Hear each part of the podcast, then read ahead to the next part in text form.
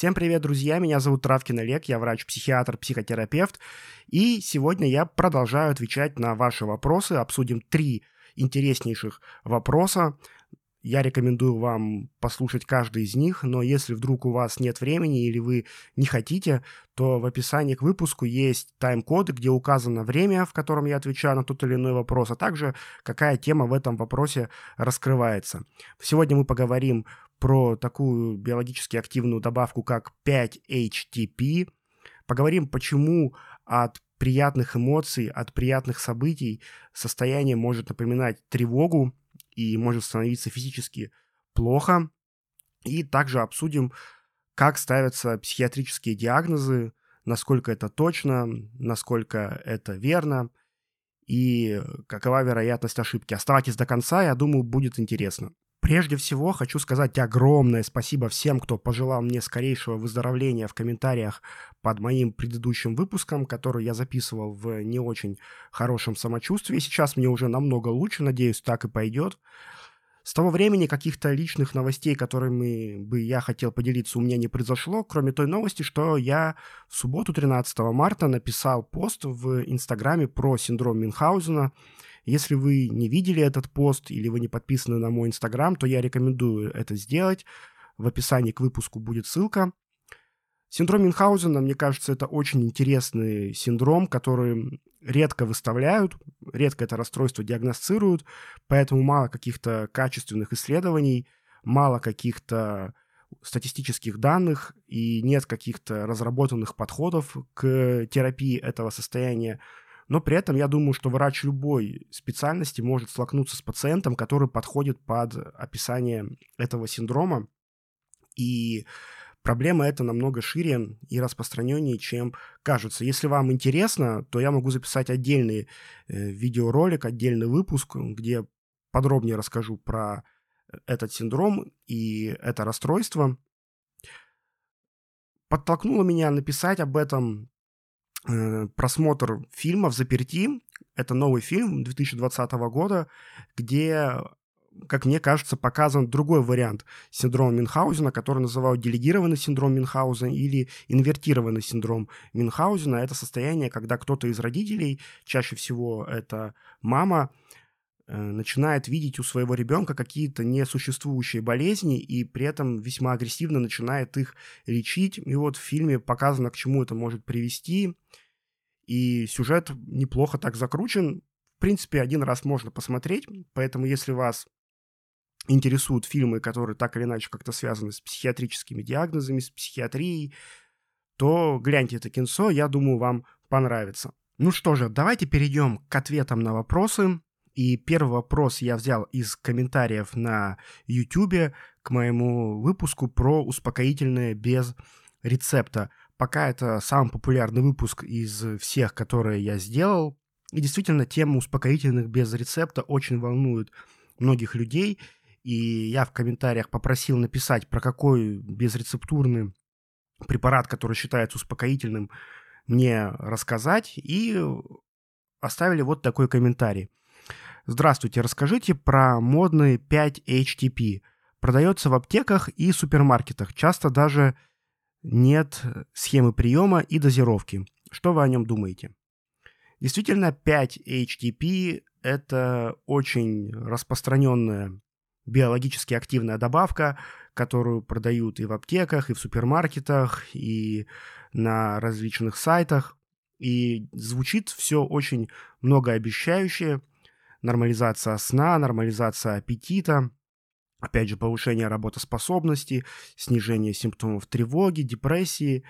В общем, действительно чудо-таблетка, которая хорошо может помочь в различных нервно-психических состояниях, дискомфортных, связанных с напряжением, утомлением и прочими болезненными проявлениями. Итак, давайте разбираться. Для начала нам нужно определиться, что такое 5-HTP. 5-HTP расшифровывается как 5-гидрокситриптофан.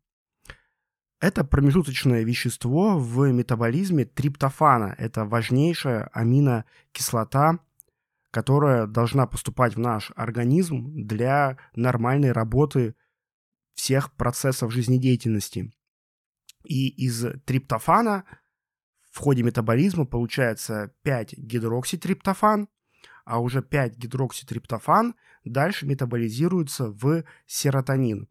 Я думаю, многие слышали, что такое серотонин. Это важнейший нейромедиатор, который ну, просто незаменим, и он есть не только в нервной системе, не только в головном мозге, но и в кишечнике, в сосудах и в других системах организма.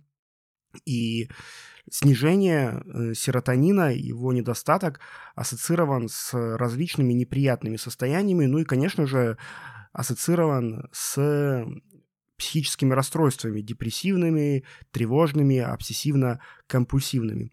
Сразу скажу, что все валить на серотонин не совсем корректно, но препараты, которые используются для лечения этих состояний, так или иначе влияют на обмен именно серотонина, повышая его уровень, что в итоге приводит и к улучшению самочувствия. Поэтому производители 5-HTP или 5-гидрокситриптофана, в общем-то, и используют эту идею, что человек, принимая 5-HTP в организм, повысит уровень серотонина, а повышение уровня серотонина, соответственно, улучшит самочувствие и работу нервной системы, мозга и психи- психики в целом. И на самом деле 5-HTP – это не пустышка, и в различных исследованиях при, например, терапии депрессии, когда пациентам давали 5-HTP, а другим пациентам давали плацебо, то те, кто получали эту биологически активную добавку, действительно отмечали улучшение каких-то симптомов выше, чем в группе, которая получала плацебо.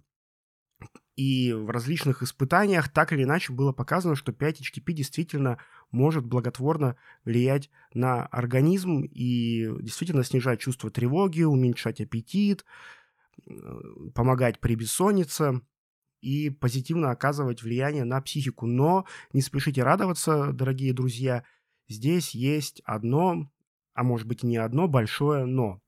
Во-первых, об этом я уже говорил в одном из своих выпусков, когда отвечал на вопрос про анализ на серотонин и другие нейромедиаторы – что у нас нет единого значения, сколько серотонина должно быть в организме, сколько его должно быть в кишечнике, в крови, сколько его должно быть в нервной системе. Это всегда индивидуально, и нет каких-то единых стандартных показателей, которые можно применить ко всем людям. А между тем, когда серотонина становится много, это тоже не очень хорошо потому что избыток серотонина может быть даже и опаснее, чем его снижение или недостаток. Избыток серотонина может сопровождаться усилением тревоги, бессонницы, повышением температуры, негативно влияет на кишечник, могут быть запоры или наоборот диарея, головные боли и куча других разных неприятных явлений. Э, поэтому серотонин нужно очень аккуратно титровать, и нужно очень аккуратно подбирать лекарства, которые влияют на его уровень.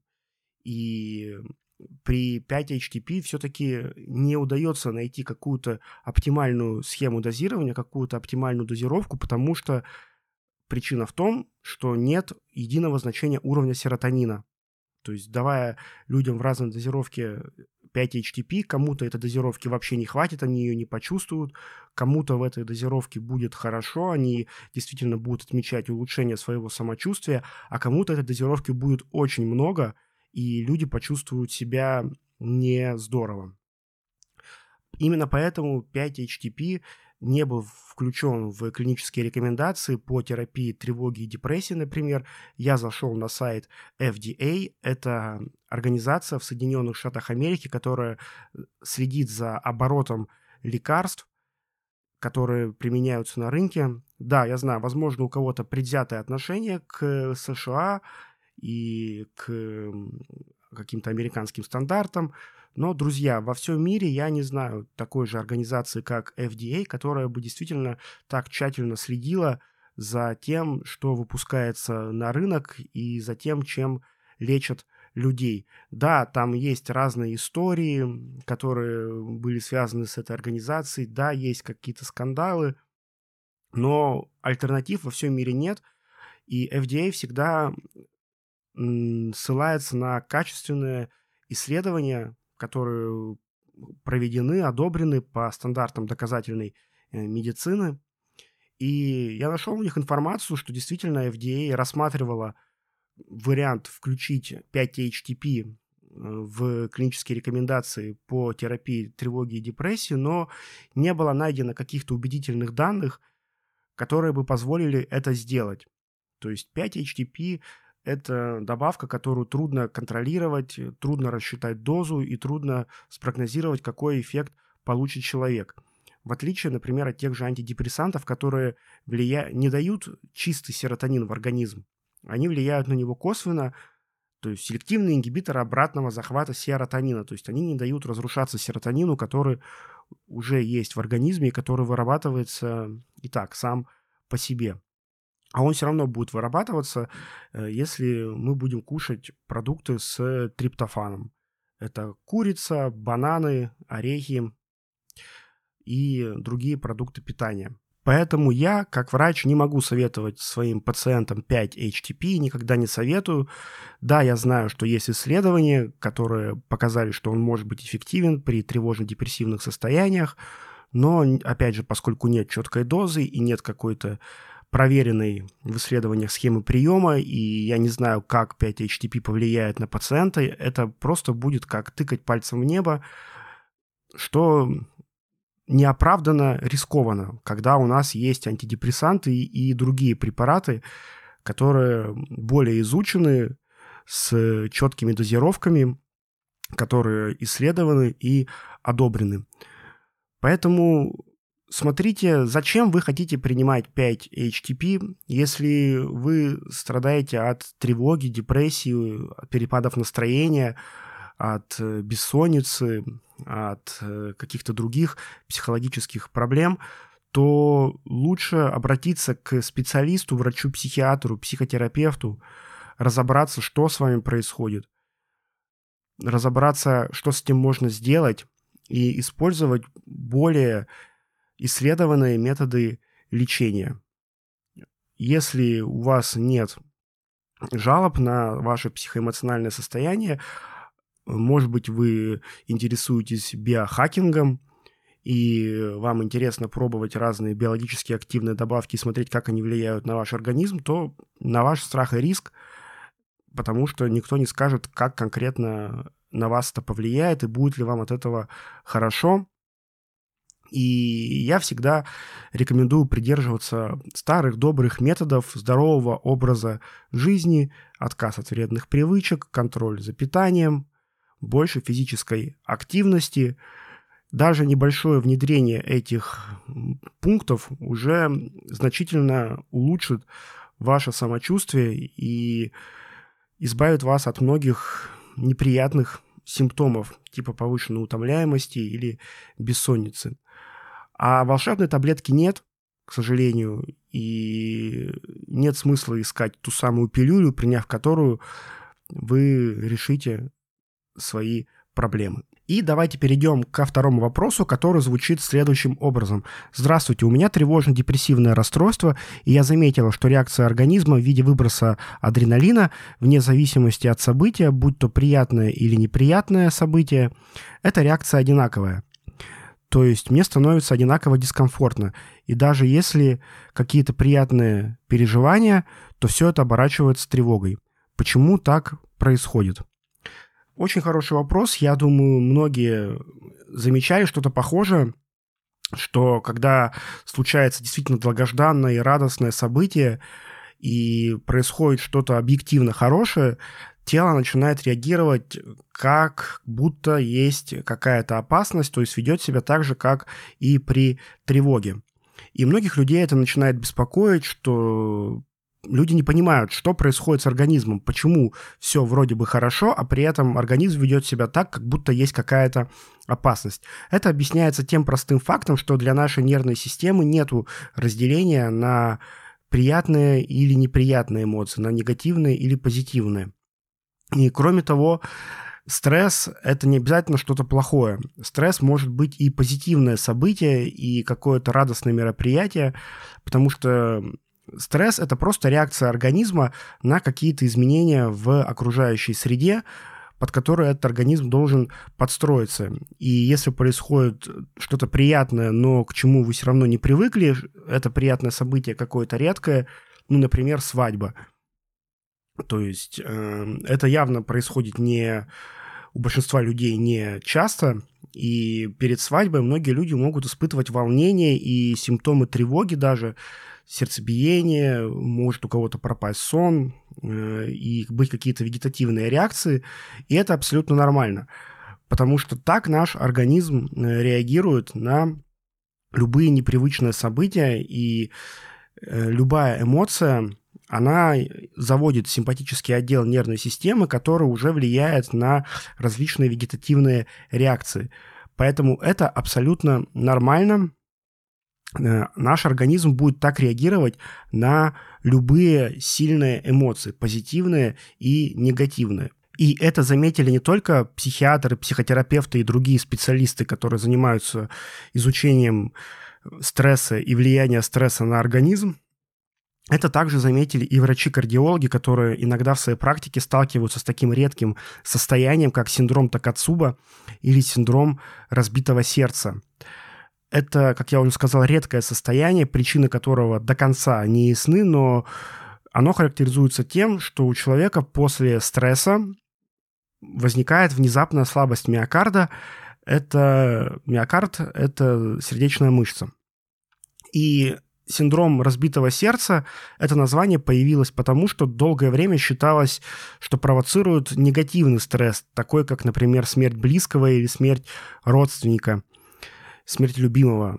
Только негативный стресс может спровоцировать синдром Такацуба. Но я нашел статью, в которой говорится, что было проведено исследование, изучили достаточно большую выборку пациентов с этим синдромом и пришли к выводу, что его провоцировал не только негативный стресс, но и какие-то позитивные события, такие, например, как свадьба или рождение внука, сына, дочки и так далее. И это подтверждает тот факт, что нервной системе, организму неважно, позитивные или негативные эмоции мы испытываем, важно только, насколько они сильные и интенсивные. И поэтому, когда, наконец, случается что-то приятное в нашей жизни, мы можем испытывать вегетативные реакции типа сердцебиения, какого-то дискомфорта в животе, головокружения, тремора и так далее. И, конечно, люди, которые, может быть, столкнулись когда-то в своей жизни с тревожным расстройством, вновь испытав эти ощущения, могут их испугаться и начать испытывать вторичную тревогу из-за этого, что делать не, не совсем нужно, потому что это нормальные физиологические ощущения. И, конечно, когда мы начинаем терапию тревоги, мы всегда это проговариваем, что испытывать тревогу нормально, и все симптомы, которые человек испытывает при тревоге, это просто обычные физиологические реакции. Так работает наш организм. Поэтому не волнуйтесь, то, что ваш организм так реагирует на какие-то приятные события, это естественно вполне. Э, главное не переживать из-за этого и не усугублять свое состояние, не ругать себя, просто объяснить себе в этот момент, что да, так работает организм, так влияют эмоции, позитивные эмоции тоже могут быть очень сильными, и они тоже могут возбуждать э, симпатический отдел нервной системы. И мы переходим к третьему вопросу, который звучит так. Симптомы многих заболеваний схожи. Отсутствуют четкие критерии для постановки диагноза психических расстройств, что ведет к диагностическим ошибкам, поэтому страшно обращаться к врачу, залечат. Могут ли по одному приему у врача выставить диагноз? Спасибо. Спасибо вам за вопрос. И в первую очередь я все-таки не соглашусь с вами в том, что отсутствуют четкие критерии для постановки диагнозов. Эти критерии есть, и они прописаны в таком документе, который называется «Международная классификация болезней. Сейчас у нас есть международная классификация болезней 10 пересмотра, по которой мы работаем, но в ближайшее время мы перейдем на международную классификацию болезней 11 пересмотра. То есть, да, э, критерии постановки каких-то диагнозов пересматриваются, меняются по мере развития науки и открытия медицины, но эти критерии есть. Они четкие, и они прописаны в этом документе. Я прекрасно понимаю, что если почитать раздел, который посвящен психическим расстройствам и расстройствам поведения, то, наверное, 99% людей увидят какие-то симптомы у себя. Кто-то, возможно, даже попытается поставить себе диагноз, но это всегда будет ошибочным, потому что чтобы научиться видеть симптомы психических расстройств, научиться их отличать от э, нормальных проявлений работы нервной системы и от нормальных проявлений психической деятельности. Для этого все-таки нужно закончить медицинский университет и потом еще пройти дополнительное обучение по психиатрии, а потом еще и поработать какое-то время – и только тогда можно научиться э, их замечать. Но поверьте мне, как я уже сказал, эти критерии достаточно четкие, и симптомы эти достаточно отчетливые. Еще также есть такой момент, что наличие каких-то симптомов психических расстройств, наличие каких-то психопатологических симптомов еще не означает, что у человека есть психическое расстройство. То есть, грубо говоря, тревога Тревога можно рассматривать как психопатологический феномен, то есть бывает патологическая тревога, а бывает нормальная тревога. И люди могут испытывать тревогу, но при этом не страдать от тревожного расстройства. Точно так же настроение, оно может быть сниженным, и это абсолютно нормально. А еще настроение может быть патологически сниженным, или, как это называется на психиатрическом языке, гипотемия. То есть это патологическое снижение настроения, например, при депрессивном расстройстве.